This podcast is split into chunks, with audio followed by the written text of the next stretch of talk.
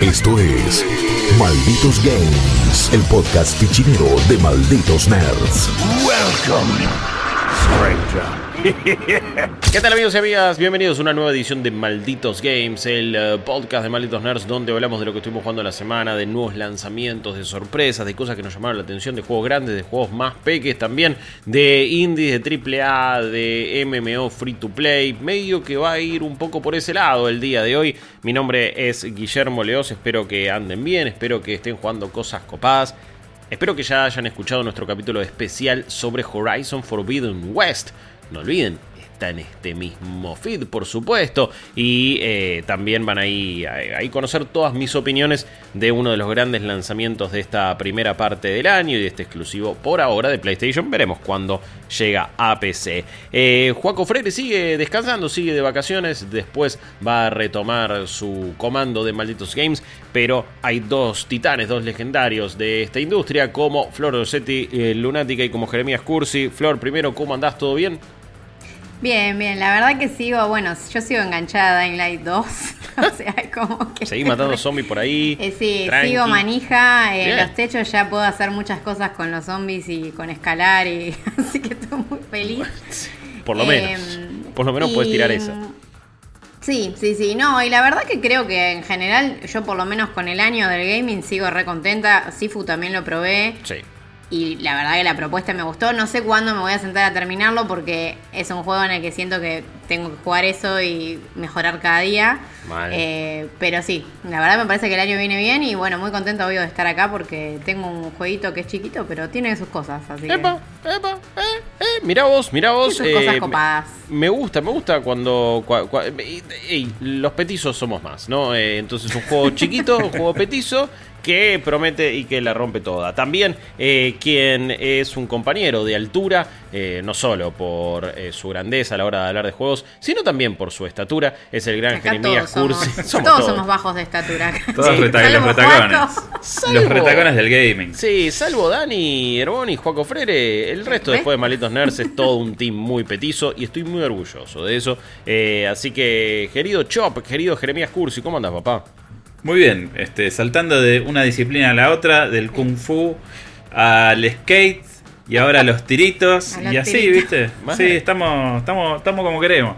Sí, o sea, es eh, lo que me está pasando es que los juegos que voy jugando los quiero seguir jugando y es como que es un backlog raro de juegos que ya terminé, pero que juegos que quiero seguir jugando. No sé, Sifu lo terminé, pero lo quiero seguir jugando y lo tengo ahí como esperándome.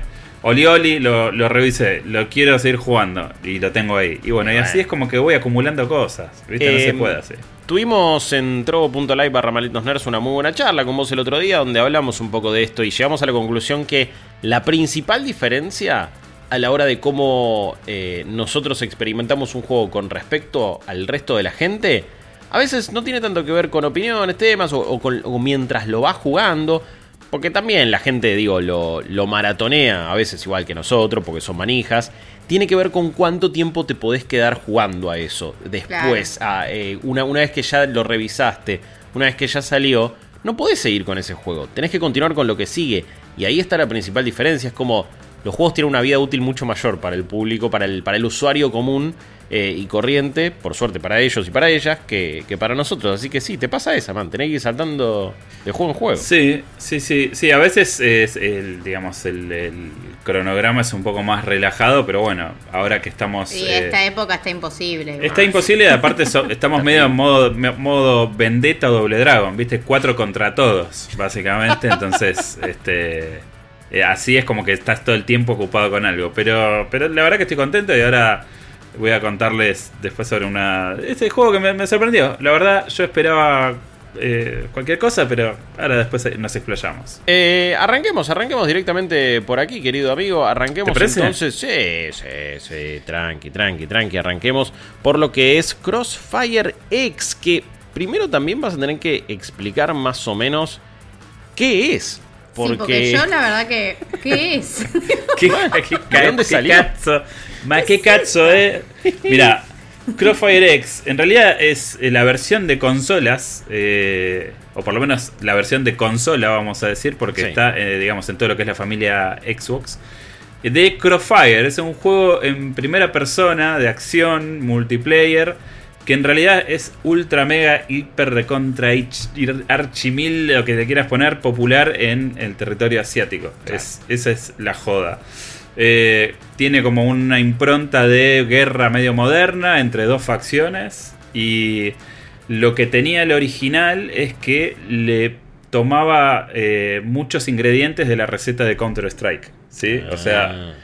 Claro, vendía por ahí, o sea. Claro, o sea, el, juego original tenía esto de no puedes hacer eh, aiming down the sight, no tenés sprint, hmm. eh, el cuchi manda, y después tenés como modos de juegos que tienen una, una, cosa parecida a esto de los objetivos, toda esta parte medio táctica. Hmm. ¿sí? Eh, que eh, caracteriza Counter-Strike. Es un juego que la verdad que goza de una muy buena salud. Y bueno, la versión de consolas es este Crossfire X, que lo que tiene es que se metió en el diome eh, la gente de Remedy, ¿sí?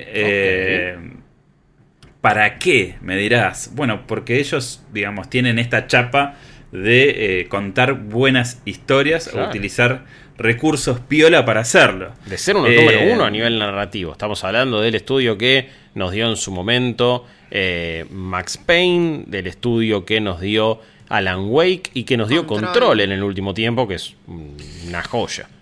Tal cual. Eh, bueno, esto digamos es... acá es donde hay que hacer una diferenciación. El juego es de una empresa que se llama Smilegate West, que son digamos todavía los que están detrás del juego. Sí. Y después, bueno, Remedy es como que son los que se encargaron específicamente de la campaña. Ok. Ahora, todo esto es básicamente para hacerlo más accesible al paladar eh, occidental, si querés claro, es como el estudio que digamos que está localizando la experiencia que nosotros la podamos digerir, porque ah, imagino que la versión, a ver, me imagino que Crossfire versión Asia debe ser otra cosa que nada que ver, ni campaña, nada. Mira, eh, claro, no. O sea, es un juego que es netamente multiplayer. O sea, eh, la, bajada del occidente de este juego incluye dos capítulos de una campaña que son como los, los, los, reversos, digamos, de, de, las, de las facciones involucradas en, lo que el juego cuenta. Y además incluye modos multiplayer. Eh, Remedy hizo estas dos campañas. El juego es uno de los que llega a Xbox Game Pass. Si ustedes son suscriptores al servicio, pueden acceder a lo que es la porción eh, multiplayer y a una parte de la campaña. Creo que el juego, solamente el, multiplayer es free to play, o sea que vos lo podrías jugar técnicamente. Pero si querés jugar la campaña, eh, podés hacerlo a través de Xbox Game Pass. Es solamente uno de los capítulos. El primero se llama Operation Catalyst. Eh, y es todo tipo medio modern, es tipo Modern Warfare, sería la onda, pero posta. O sea, es como eh, va un equipo a rescatar a un chabón que es de las fuerzas especiales, de los blacklist de no sé qué, y resulta que el tipo hizo una facción, y entonces mm. es todo, ah, it's coming, boom, viste, y todos los clichés de la campaña. lo puedo, habré jugado, no sé, ponerle dos horas a la campaña, después jugué bastante al, multi. Eh, pero, sentís que esta campaña la jugaste mil veces. pero esto es como. Eh, o sea, eh, no te cansarías de ver una Rambo, ¿me entendés? O sea, me pasa esto con este juego.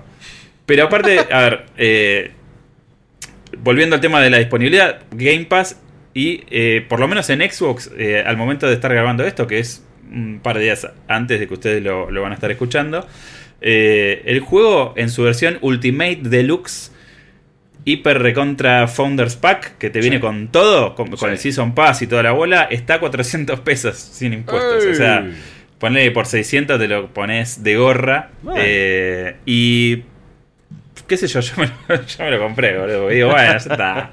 Vamos a jugarlo todo, a ver qué pasa. Eh, y bueno, es eso. Em, bien optimizado para, para Series X, obviamente. Eh, y si querés te cuento un poco más o menos lo que es la propuesta, porque otra de las novedades que tiene este juego eh, es que el, modo multiplayer está segmentado en dos porciones. Una es la porción, digamos, moderna. ¿Qué, qué hace la porción moderna? no es la vacuna, sino que lo que hacen es incluir mejoras, o por, no sé si decir mejoras, sino decir que trae mecánicas que son más este, contemporáneas. O sea, podés hacer sprint, podés hacer el aiming down the sights y te queda como una cosa parecida a lo que sería un Call of Duty. ¿Sí? Hmm. O sea, eso es la parte moderna. Lo raro de esto es que tiene tres modos de juego. O sea, la parte moderna tiene dos modos de juego, no tres. Tenés un Search and Destroy, tenés un, Point Capture, que es básicamente esto de mantener el dominio de los puntos en el mapa. Y después hay otro que se llama Escort, que dice Coming Soon, o sea, no, no está incluido en el paquete inicial. Y hay dos mapas, hay un mapa para cada modo. Uno es Black Widow, que es como una especie de aldea con una iglesia, y el otro es en un edificio. O sea, es flaquito, ¿no? Eh, lo que es el moderno. Después, el más completo obviamente es el, clásico, digamos, que es el que tiene toda esta jugabilidad a lo Counter-Strike, mm. donde tenés Search and Destroy en el mismo mapa, este Black Widow, después tenés Spectre, que es eh, una especie de... Eh, Search and Destroy con una vueltita de rosca. Tenés Team Deathmatch en un mapa que es en un barco, que el mapa es bastante... O sea, en general los mapas me parece que les faltan bastante a nivel diseño. Después tenés otro muy llamativo que se llama Nano, que es como una especie de un laboratorio donde vos estás con un grupo, respawneás con un grupo y te vienen eh, chovis. ¿sí? Son como unas hordas de bichos que tienen como unas garras y unas cosas raras en el cuerpo. Si te tocan a vos, si te, si te matan, con tres golpes te matan, dos golpes, te convertís. Entonces es como que vas dándole caza a los jugadores este, eh, que, quedan vivos, ¿sí? O sea, y, el objetivo son dos bandos, uno los zombies, o como sea que se llaman estas criaturas, y los soldados, y es como que tenés que ganar rondas matando a todos o eh, convirtiendo al resto. Eso, así a grandes rasgos, es todo lo que tiene para ofrecer eh, Crossfire, que después podemos hablar desde el punto de vista técnico, que la verdad que es un juego que se ve bastante lindo, o sea, no es eh, o sea, yo no sé por qué relacionaba Crossfire con celular y dije, uh, esto va a ser una cosa ultra mutante. pero pero se ve, se ve bastante bien. Vos en eh, Series X lo probaste. Lo estoy jugando en Series X. Ok. Eh, no, a ver, tiene lindos efectos. Se nota como que le falta igual un golpecito de horno. Como que mm. la versión, si bien ya salió es como que tienen que parcharlo porque tiene problemas medio como de, stuttering así, viste, en los movimientos. A veces los, los, jugadores se pegan unos teleport horribles, hay problemas de colisión, digamos, en lo que es la geometría de los niveles. Mm. Eh, tiene como algunos detalles medio feos. Eh, pero en sí, digamos, como es, o sea, digamos, la, la filosofía esta de si viene de arriba te pone un rayo con el pecho, no es una filosofía que está es propia de nuestro país, sino que esto ocurre en todo el mundo y naturalmente está lleno de jugadores, así que eh, problemas de matchmaking no tenés. Eh, después otra cosa que tiene, eh, tenés un sistema de Battle Pass con una tienda, podés comprarte, tenés los tiers, son un montón de tiers, es muy parecido a lo que venimos viendo con Warzone, por ejemplo. Eh, tenés como eh, platita para. O sea, tenés tiers que te dan platita, tenés tiers que dan, más experiencia al jugar, tenés skins para las armas, mm. eh, tenés una forma de ir cambiando los loadouts entre los, entre los dos bandos este, para poder.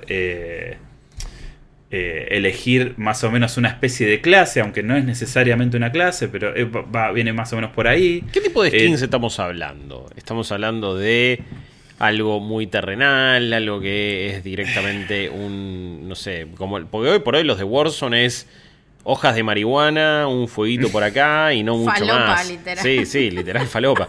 Pero yo soy yo soy pro pro giladas de esas, ¿viste? O sea, nada más vale, sí, queda a pleno, pero pero digo, ¿es eso o es bueno y de repente estás disparando con no sé, un osito de peluche, un logo, tipo algo muy, muy, muy volado. Mira, yo no veo falopa de ese tipo acá. o sea, acá es todo más bien down to earth, digamos. Sí. Y son tipo, bueno, tenés esta cosa que tiene una, escopeta doble caño con unas calaveras y unas cosas medio de oro. Típico. skins de personajes, tipo de, vestimenta. Mm. Lo que pasa que, bueno, qué sé yo, esto es medio como un Max Steel del, del, bazar, ¿viste? Porque vos tenés, no sé, uy, tenés la skin de Abrams. ¿Quién carajo es Abrams? ¿Por qué me tendría que importar Abrams? Está bien, es un personaje de la campaña. Pero, viste, hay que. Es esa, esa cosa de conectar emocionalmente para decir, che, qué groso, tengo Abrams y lo voy a usar en el multiplayer, digamos, es un laburo muy fuerte que hay que hacer. Sí. Eh, bueno, eh, fue algo similar que le pasó a Battlefield también, me acuerdo. Era como, uh, los operadores, no, son personajes clásicos de Battlefield. ¿Y quiénes son? No tengo idea quiénes son. Realmente no me los acordaba nadie. nadie se los acordaba. Todo bien. Tal cual. Por eso, viste, eh, qué sé yo, es... o sea, no sé hasta dónde es atractivo realmente en un punto. Pero bueno, es lo que es, o sea, es su forma, tiene una tienda, ¿viste? Para poder este eh, comprar más boludeces, tipo las tarjetitas de, de los jugadores, tenés un black market eh, donde se va reseteando y vos podés comprar ítems únicos cada cierto tiempo. Mm. Son todas las, eh, digamos, las mecánicas de monetización clásicas de este tipo de juegos. Sí. sí, decime. ¿Para qué tipo de jugadores? Digo, teniendo en cuenta la oferta que hay hoy por hoy de shooters, teniendo en cuenta lo que son también a nivel multiplayer. Digo, a, esta, altura creo que me interesa más jugar la campaña que, el multiplayer en sí, con, la oferta que hay también de juegos free to play. Pero ¿para qué jugadores? ¿Para el nostálgico de Modern Warfare 1? ¿Para el que la última campaña de Vanguard no le gustó mucho? ¿Qué onda? Mm. Para mí este es un juego de ciber. Si vos sos ese tipo de animal de ciber, te va a gustar. Eso es un animal de ciber. Si sos un animal de ciber, vas a conectar con esta cosa medio. Hay una, hay un aura de clase B de. De Bugs Steel, vuelvo con el ejemplo, digamos, son este juego es medio como los muñecos de Fortnite del bazar, que salen tipo una luca y media y te vienen los seis y vos los mirás de cerca que decís, che, pero no está tan parecido. Bueno, no, este es una cosa así. Este es José, sí, eh, José, Claro. Juancito, no A ver, no quiero decir que. O sea, a ver, eh, eh, es un poco el, feeling que me da el juego. Cuando lo jugás se siente como medio raro también, porque es como, como que le metieron a la jugabilidad del counter cosas que son de otro juego y se siente raro, no sé. Hacer un aiming down de sights con, armas que por ahí les falta un poco de feedback, que se comportan un poco como el Counter Strike, porque el juego copia mucho eso. Y como era un juego que no se jugaba fuera de Asia, era como, bueno, está en esta burbuja completamente anacrónica y de repente, pum, te meten esto y no sé, se siente un poco raro. Después sí la campaña me parece que eh, por lo menos jugué la primera unas dos horas y pico, no sé bien cuánto duran. Hmm. Pero sí me gusta la campaña, me, pareció que es súper cheesy en un montón de cuestiones. Eh, vas a ver eh, cosas súper cliché como si estuvieras viendo Tropic Thunder y por, por ahí incluso hasta te reís. Pero la acción está buena, o sea, no sé, empezás y entras haciendo un asalto en una, en una casa con unos helicópteros y tenés un... Obviamente, si, si, si yo te digo, este juego, este, esta parte del juego la hizo Remedy, ¿qué cosa no le puede faltar? Em, otra... ¿Qué, cosa no le puede faltar? Es una pregunta, ¿eh? Ah, Decime ah, qué no ah. le puede faltar. Eh, y si, cinemáticas con actores medios reales. no. Componentes sobrenaturales. No necesariamente. Ah, eh, si es Remedy, que no, eh, un show eh, dentro del, del Cámara lenta. Cámara lenta. Muy bien. Oh. Ah, muy bien alumna Lo que menos me Orsetti. De, todo el mundo Remedy. Me mata. Bueno, pero es siempre ese, como el siempre es hay como, cámara lenta hasta en el hay claro, el staple de, de la jugabilidad de, de, Remedy es te pongo un botón para que hagas el bullet time y acá está y funciona muy bien y es muy espectacular te voy a decir que dije che Ojo, eh, esto, esto me, me pido unas papurras acá en el barcito de abajo, sábado, y la paso bárbaro, eh. O sea, es, es, un poco eso, digamos. Se, juega, se juega bien, es, eh, eh, visualmente está muy bueno. O sea, en la campaña por lo menos, partículas del rejoraca, explota todo, es como muy espectacular. y el efecto de la cámara lenta está muy bien logrado, responde bien. Tenés un modo performance y un modo gráfico que va a 30 con todos los lujos y tiene ray tracing en, digamos, en lo que es la iluminación, las sombras y todo. Yo lo probé de las dos maneras. Mi recomendación es jueguenlo en calidad, porque cuando le sacas, o sea, cuando le sacas eso y lo pones en performance es como que lo deja bastante en bolas al juego. Em, bueno, a eso mí es me algo hace que... acordar Sí, sí, Flor. eh, al Bright Memory, o sea, acercando las diferencias.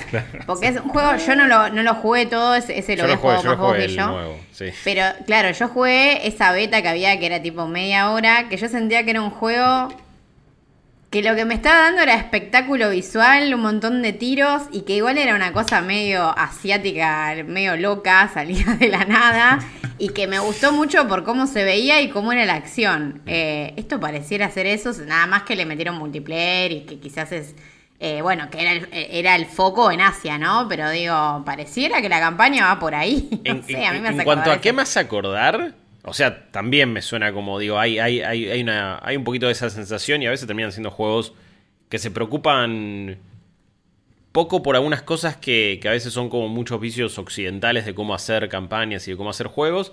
Terminan apostando una diversión y es algo seguro, listo, la pasatista, la pasaste bien, ya está, otra cosa.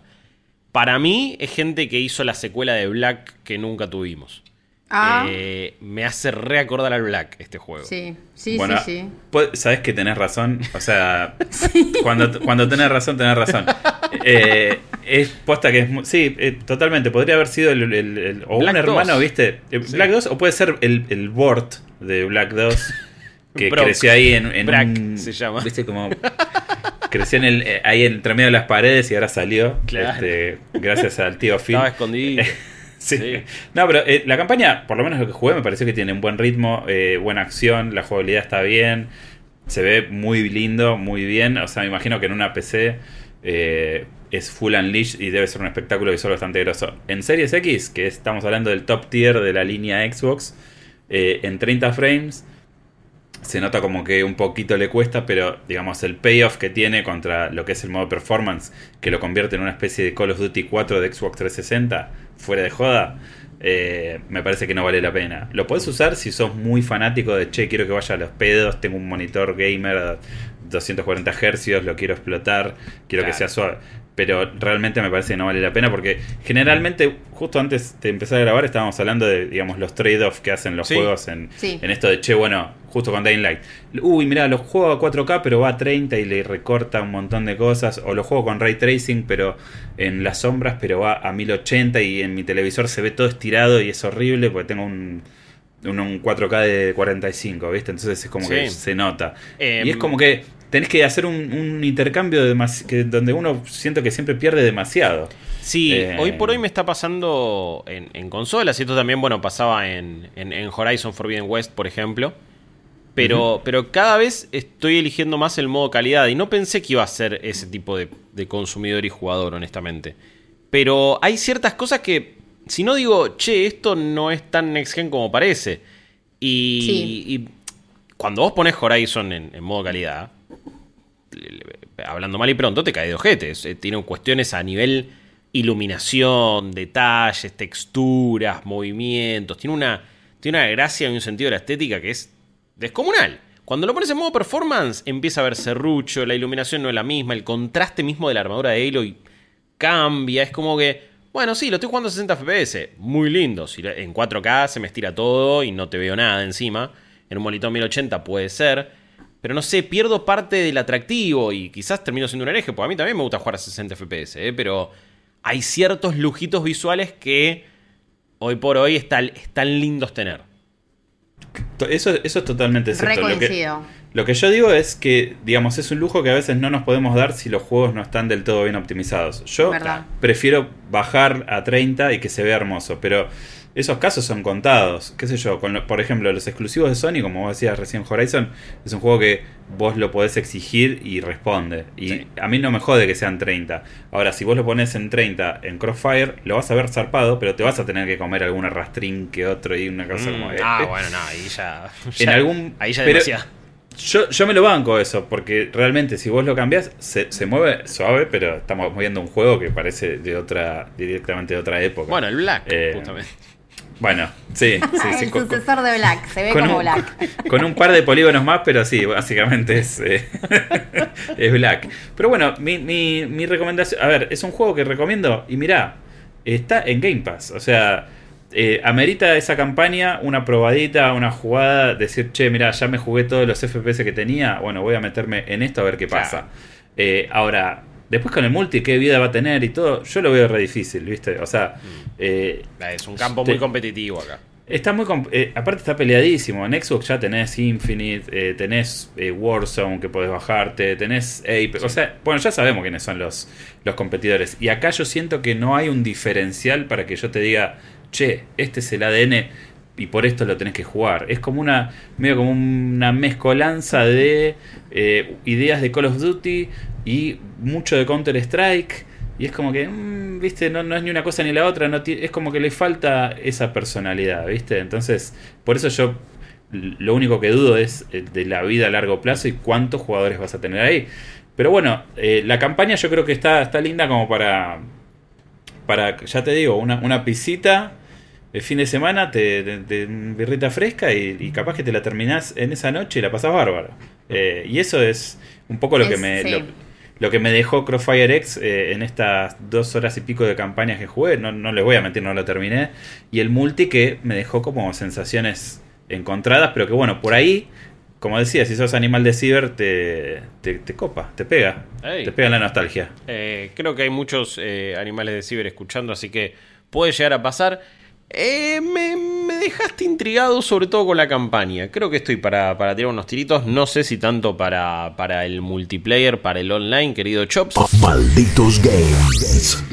Pero Flor, de eh, la terminada más grande que pudimos haber tirado en el año a un juego que nos invita a pensar, reflexionar y debatir, discutir sobre la actualidad geopolítica y social del mundo como Not Tonight 2 o algo así, tengo entendido. Sí, sí, es un poco así. El primero muchos lo deben conocer porque es un juego que, o sea, salió después de que Paper Please, pero tuvo justamente la fama de Paper Please. Porque no, a ver, no hay muchos juegos como Paper Please, ya dije demasiado, ¿no? No hay muchos de esta onda, digamos, de revisar documentos y elegir quién pasa y quién no pasa. Y el primero, o sea, Not Tonight 1, eh, que salió hace un par de años, es un juego que eh, básicamente estaba ambientado en el Brexit, eh, pero digamos como que era más al futuro distópico. O sea, el Brexit ya había sido una realidad que igual hoy en día lo es, pero tiraba más a lo negativo. Y vos eras un, o sea, eras un chabón que básicamente, o sea, eras europeo, pero no de Inglaterra, sino del otro lado. Y te decían, mira, si no laburás y no haces tanta guita y no sos un ciudadano activo, te deportamos. Entonces, este juego lo que pasaba en el primero... bueno, pero, pero con mucho humor negro y mucho más turbio de la realidad. O sea. claro, sí. Eh, lo que pasa es que los dos, ya les adelanto por el dos también, tienen un humor negro de esa onda, que es tipo, che, esto es un montón, pero en la vida real pasa, solo que está como aderezado con cosas de humor negro o cosas sobrenaturales que no tienen sentido, pero que es un poco para que te rías, pero que a la vez el juego te toca, viste, algunas fibras sensibles, obviamente, a ver, si vos, no sé, en el 2 que el primero es del Brexit, ¿no? Vos lo que tenías que hacer era trabajar y encontrar la forma de quedarte en Inglaterra sin que te rajen.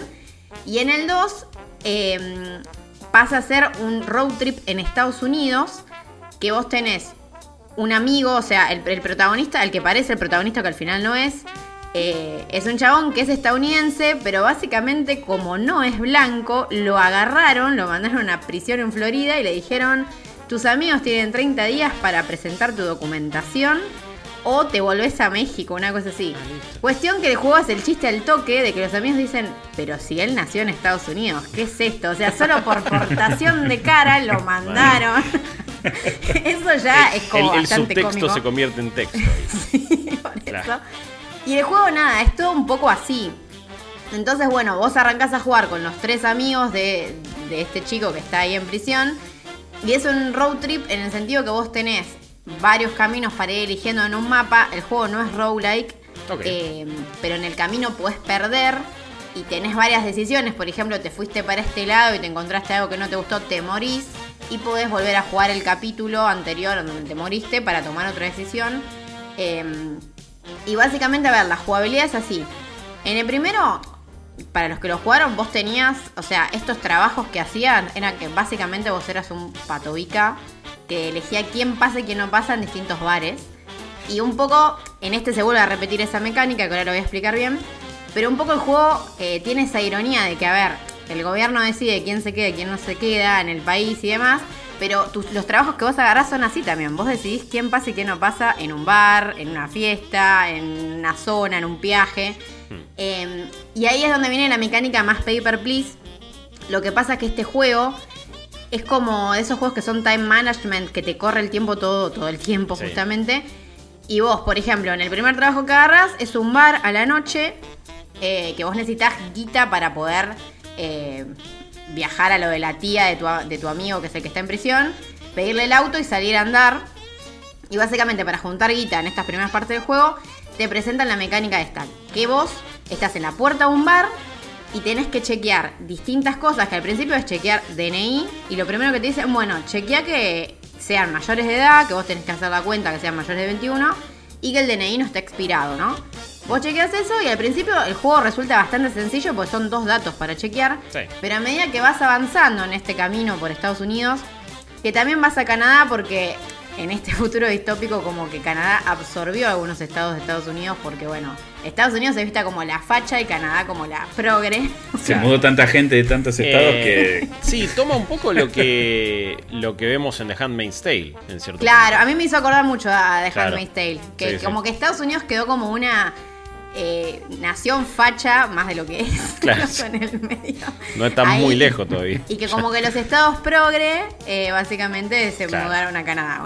California y, un par más se anexaron a Canadá. entiendo, entiendo. Em, y bueno, la cuestión es que eh, a medida que vos vas avanzando en este road trip, que en el medio tenés decisiones, por ejemplo, hay una parte que el personaje dice, bueno, ya conduje mucho, tengo que parar a usar el baño, y ahí hay en esos momentos como que se vuelve más aventura de texto porque vos tenés como que tomar decisiones de los diálogos. Hmm. Y en, a ver, a mí no me pasó hasta haber jugado más o menos dos horas que me di cuenta que básicamente tomaba una mala decisión y me podía morir. O sea, porque al principio el juego viene fácil y después se pone bastante difícil. Y parte de la dificultad está en estos trabajos que vas agarrando en el camino para agarrar guita y llegar hasta Florida. Em, que llega un punto que, por ejemplo, había una fiesta que tenés que que esa es un poco la parte en joda, vas, vas a un estado nuevo de Estados Unidos que se llama Camelot y que es todo medio Dungeons and Dragons y que hay magos, cualquier una cosa muy bizarra. Em, y ahí vos tenés que mirar, o sea, esa quizás fue la primera parte difícil del juego, que igual tenés dificultades, por si te resulta muy difícil, porque la cuestión es que el time management hay gente que la pone muy nerviosa, ¿no? Y obviamente si vos lo pones en difícil tenés menos tiempo para mirar capaz seis datos y elegir quién pasa y quién no pasa. Em, ahí vos, yo ya tenía que mirar la foto del pasaporte, si el pasaporte era trucho, si era de color, si era, si era mago, si era guerrero, o sea, un montón de datos para dejar pasar a la gente o no.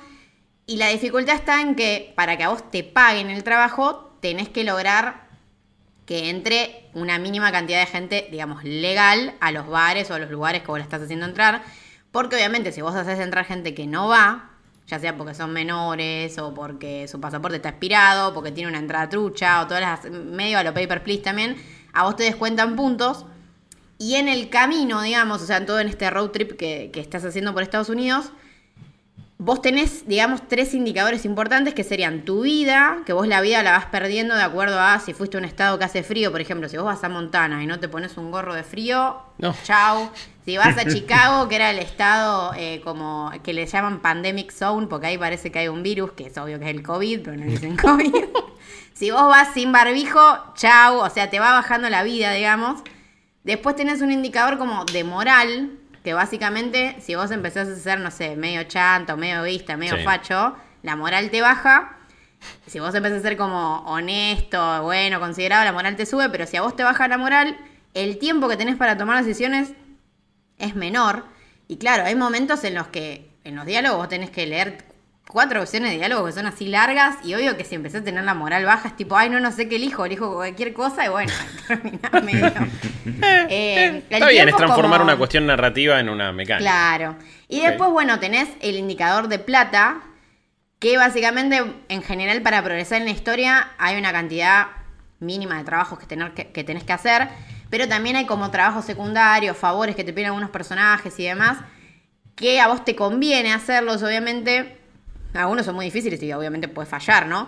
Pero si los haces bien, vas sumando plata, lo cual hace que si vos en algún momento terminás perdiendo plata o que no dependas tanto de...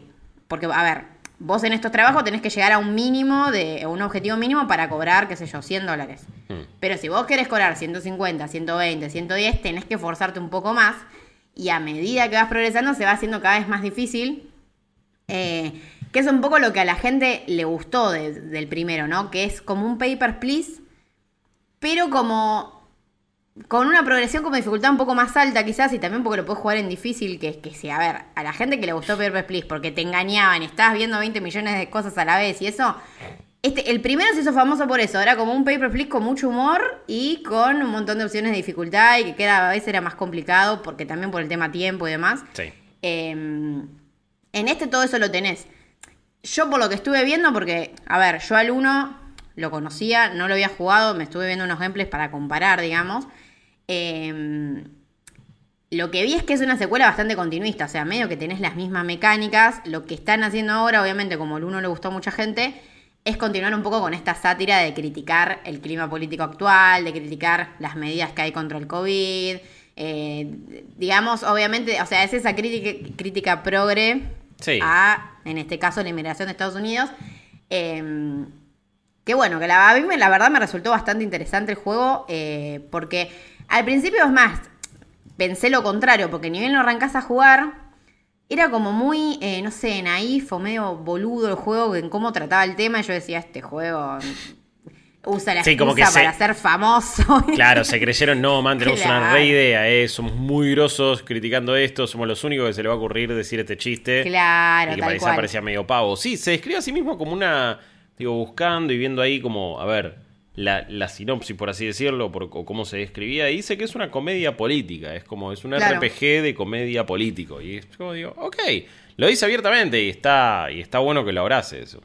Sí, sí, sí. Y bueno, después me terminó sorprendiendo justamente por eso, porque al final, o sea, ya jugás un, o sea, al principio te da una idea, pero vos ya jugás una hora, dos horas y ya te, te empapás un poco más en lo que el juego quiere mostrar y que la, sátira política, o sea, la crítica, la verdad que está bastante bien llevada.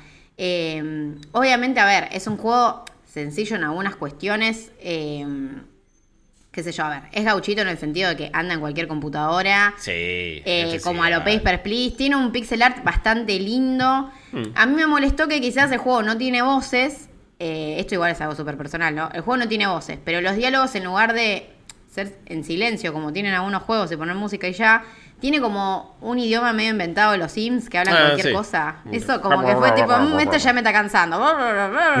Porque cuando vos estás en ese como frenesí de aprobar o no aprobar DNI, pasaportes, entradas a, a, boliche, qué sé yo, la gente está Mal, son demasiados. Pero bueno, también creo que es para comerte un poco la cabeza, porque digamos que... Eh, bueno, pues es medio como, sí, una, una distracción quizás. Es como ahí te tenés, que, que prestar aún más atención. Em, pero bueno, nada, la verdad que a, mí ya les digo, es un juego que yo lo encaré como diciendo, a ver qué es esto, porque tampoco me gusta mucho. yo como suelo ir medio mal predispuesta a juegos que te dicen, che, es como un Paper Please, o es como un tal, que vos decís, wow, pero copia la fórmula, pero tiene algo propio, o sea, porque viste, terminás. Eh, a ver, no está bueno que se hagan. Viste, viste que hay indies, o sea, vieron que hay indies que generan una mecánica o un estilo de juego, después lo copian todos. Sí, sí. Eh, y clones de Paper Please en su momento hubo bastantes, pero la mayoría eran como, no, no, te dejaban mucho. Y, nada, no, yo fui como muy, a ver, esto es un clon de Paper Please, ¿qué onda? Y al final me, resultó un juego bastante mm, copado, les digo. Em, Mira. Y es más, me engancharon bastante los minijuegos. Eh, por esto que les digo, yo lo arranqué a jugar sin saber mucho del uno, nada, después estuve como investigando una vez que me enganché. Eh, y me sorprendió, por ejemplo, la dificultad. El primer momento que me morí fue como, eh, me morí returbio acá, ¿qué onda? Porque terminé en, un, lugar que tampoco quiero spoiler mucho, pero me morí de una manera que no lo esperaba para nada. Eh, y después, cuando empecé a perder en estos momentos, digamos que son más de gestión de tiempo y de cosas, dije, che, eh, se pone complicado. Que me parece que está bueno, ¿no? obvio que no, a ver, el hecho de que no sea roguelike en el sentido de que puedas cargar la partida y demás, obvio que no lo hace ultra difícil. Em, pero sí tiene sus momentos que tenés que concentrarte y te, terminas enganchando. A mí me pasó eso, que jugué un rato largo así y me enganchó. No me di cuenta, había pasado bastante tiempo. Em, Y no sé, resultó medio como una sorpresa. Eh, no creo que va a haber, que tenga el impacto del primero, porque ya les digo, es como una secuela medio pasatista. Es lo mismo que el uno con otra crítica. Eh, pero está bueno, no sé. Me parece que para los indies así originales, eh, que, tienen una crítica y además te, a ver, te hace reír, te hace pensar y a la vez te engancha con la jugabilidad, que es una jugabilidad súper simple. O sea, son minijuegos que vos decís, che, esto no tiene mucha profundidad, pero después a medida que se vuelve más difícil te termina como sorprendiendo. Necesito preguntarte lo siguiente, así a, a Lola Port te lo digo. eh, ¿Qué onda? Estoy viendo una imagen que me interpela. Eh, o sea, para los que no lo están viendo, es básicamente parece ser un coso en donde vos le tirás aderezos a las papas y me, me eh, lo conecto directamente con Cooks Delicious. ¿Qué? O sea, no es solamente como metes sellitos. O sea, ¿atendés un, puesto? ¿Es uno de los laburos? Sí, Ponerle aderezo. Bueno, eso es parte de eh, la sátira que vos.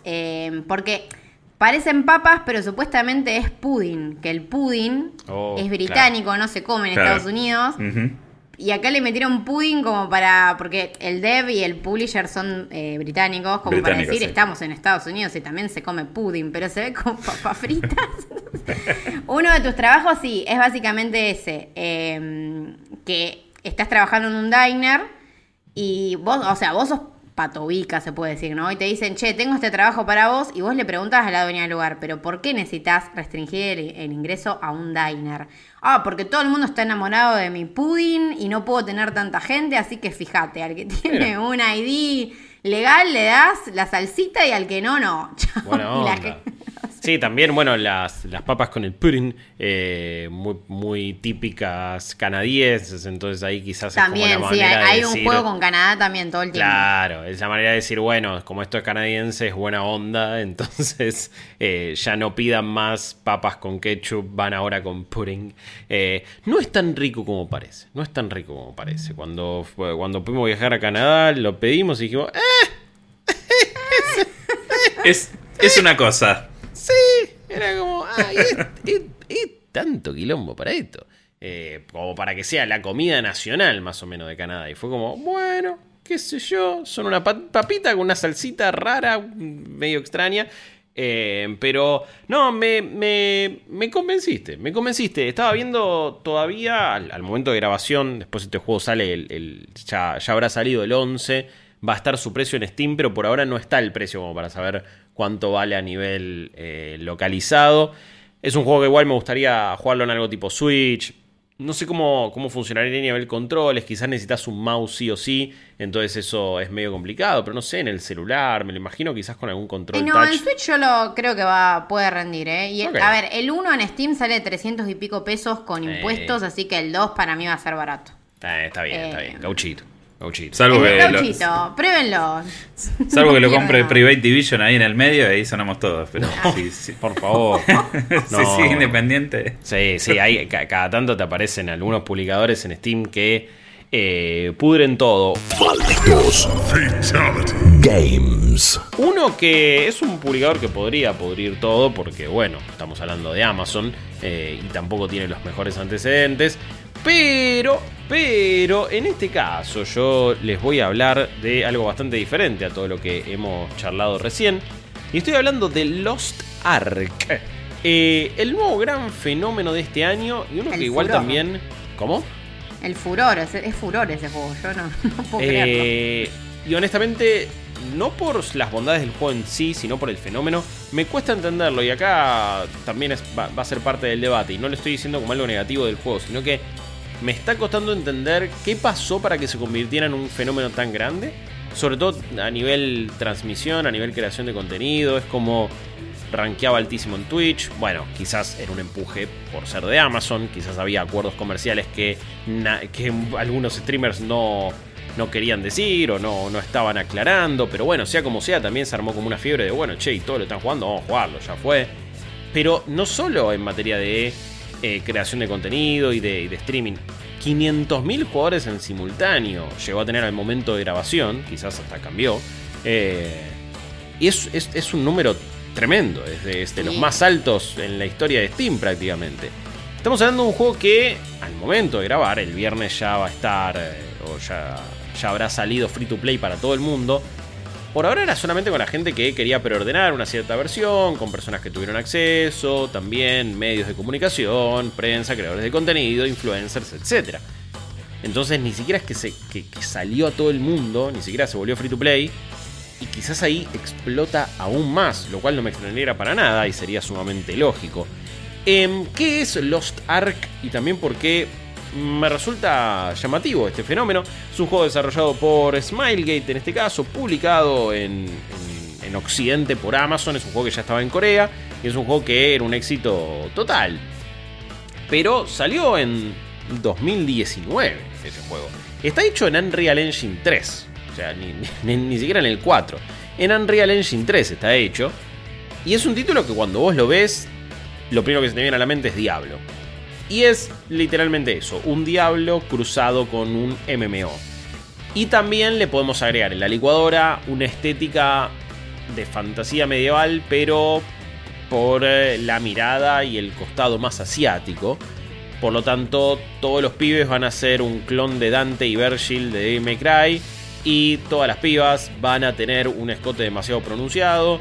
Y van a ser, a nivel diseño, la fantasía adolescente de muchos desarrolladores si me preguntan a mí, cada personaje femenino, no sé, no quiero ser prejuicioso.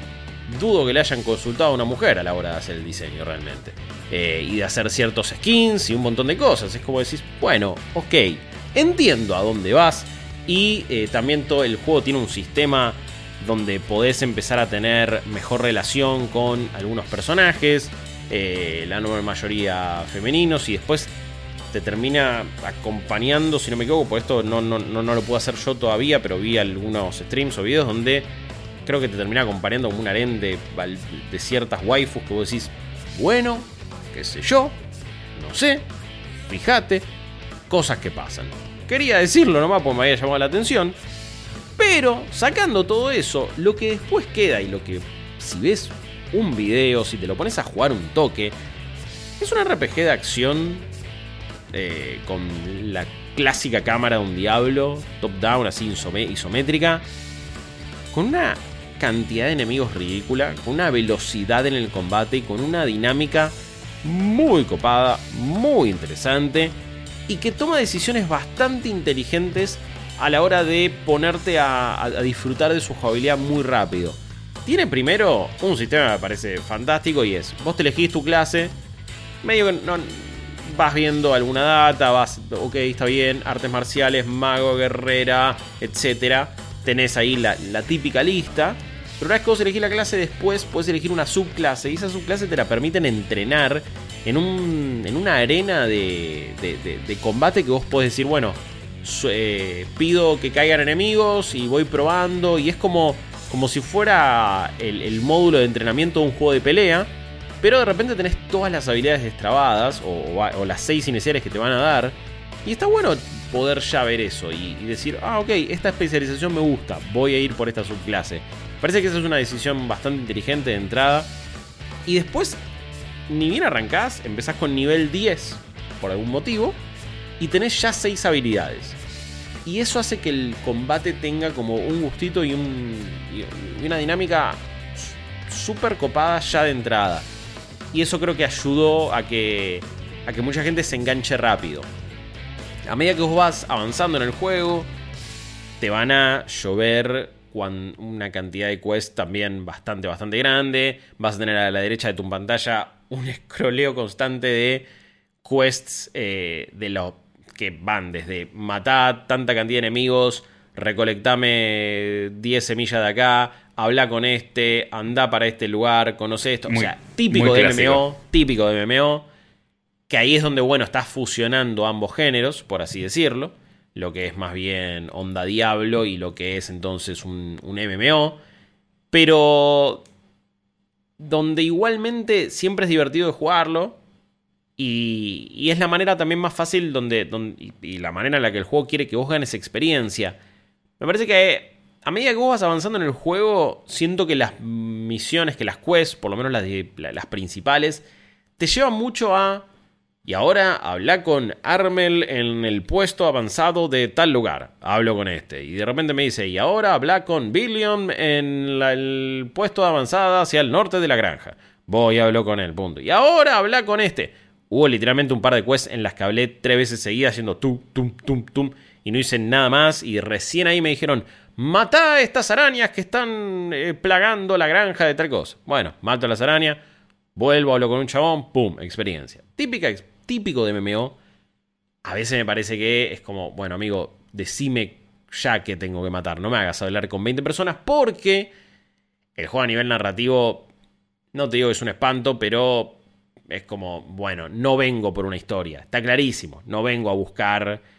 Eh, no, no, no, espero que lo haya que, no sé que lo haya escrito Remedy justamente eso o que igual también pueden hacer eh, un, puede fallar, eh. puede fallar. Un, datito que te sumo que mira cómo se conecta todo. Este juego es también está publicado por Smiley. Ok, claro. Así que está todo conectado. Porque es coreano también. Sí, sí, sí, sí, sí, sí. Me parece que, bueno, estamos cada vez más en, una época donde juegos de Corea, de China, empiezan a ser cada vez más populares. Ya no es solamente que el desarrollo oriental es Japón. Eh, me parece que ya hace rato ha, ha cambiado todo. Y me parece que sí, tanto lo, como sucede con muchos juegos que vienen de China y también de Corea, en donde suelen dar en la tecla es en, es materias de jugabilidad. Digo, no sé si este es un mejor Diablo que Diablo, pero yo a, mí es un género que me gustan todos. Digo, me das un juego malo de este género, igual más o menos me gusta.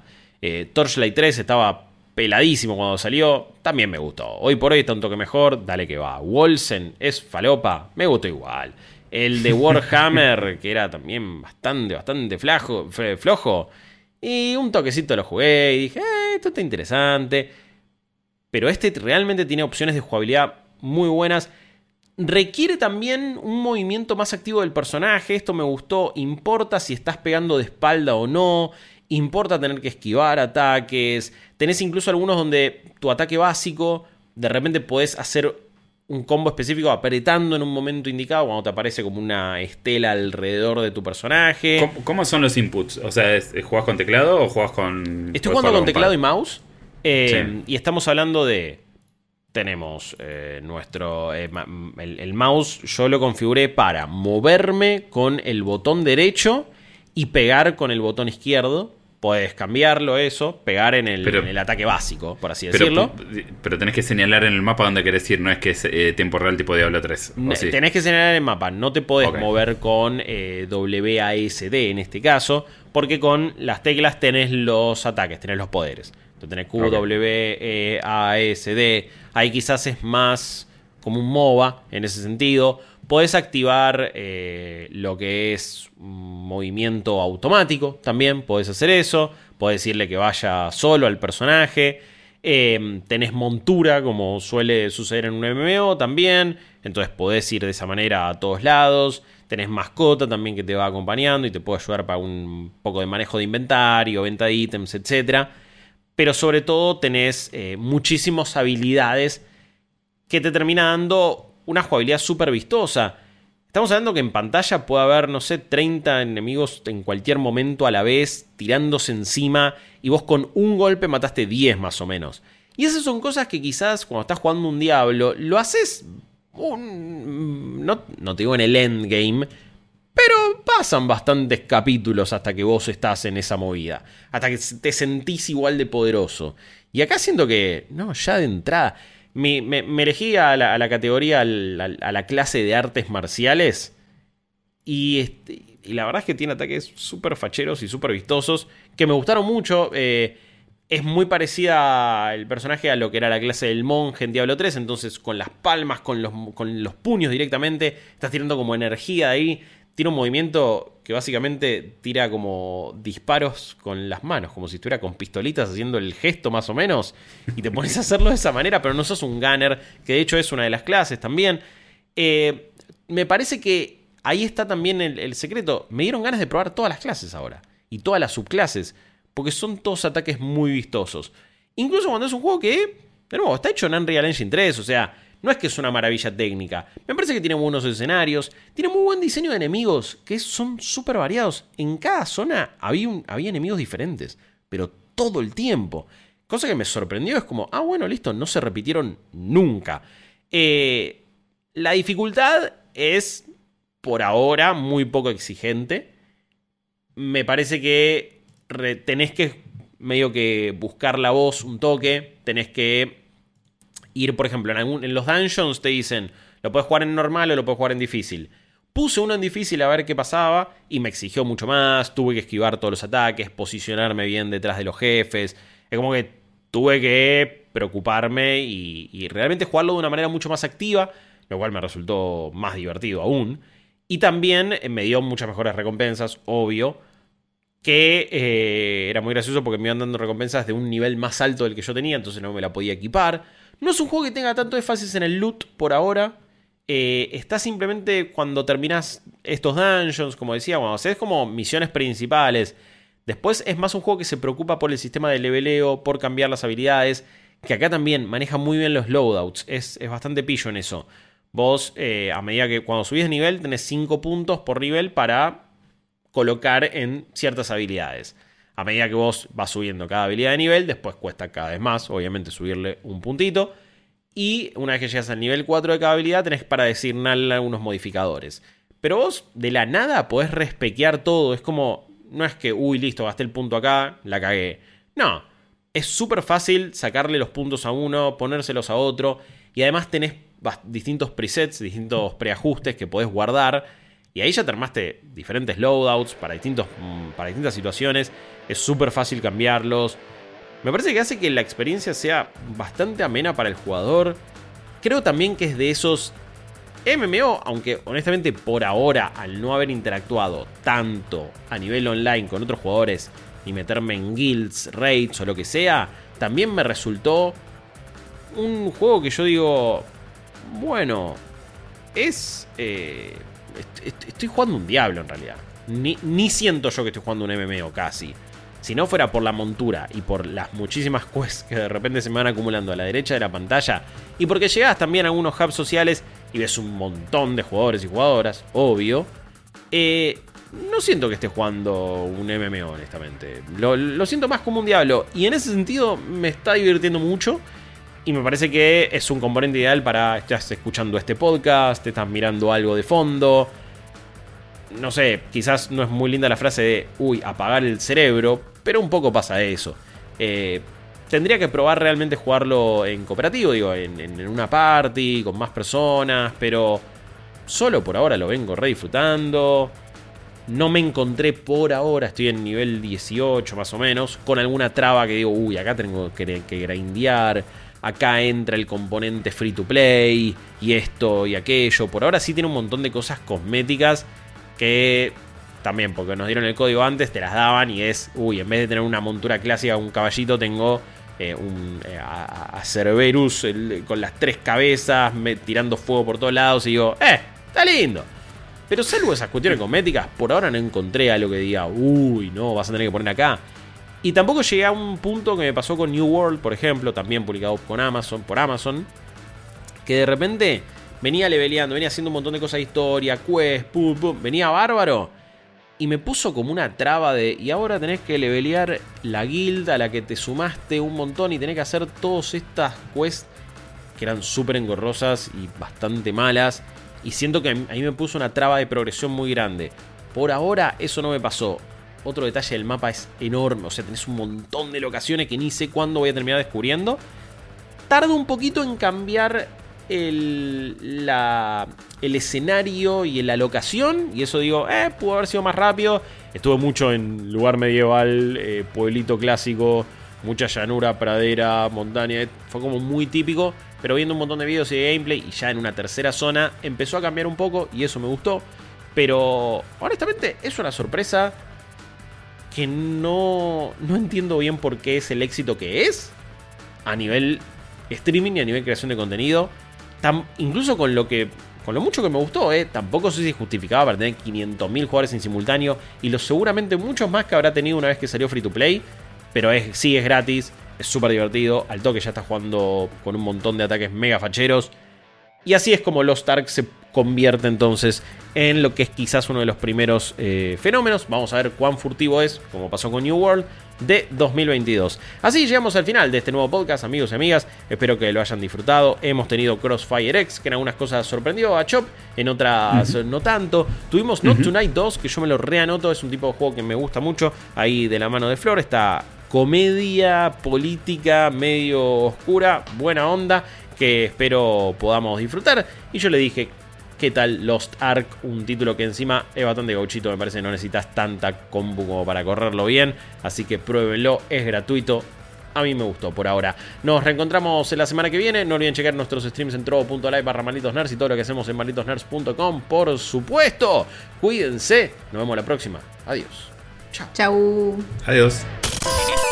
Esto fue Malditos Games, el podcast fichinero de Malditos Nerds.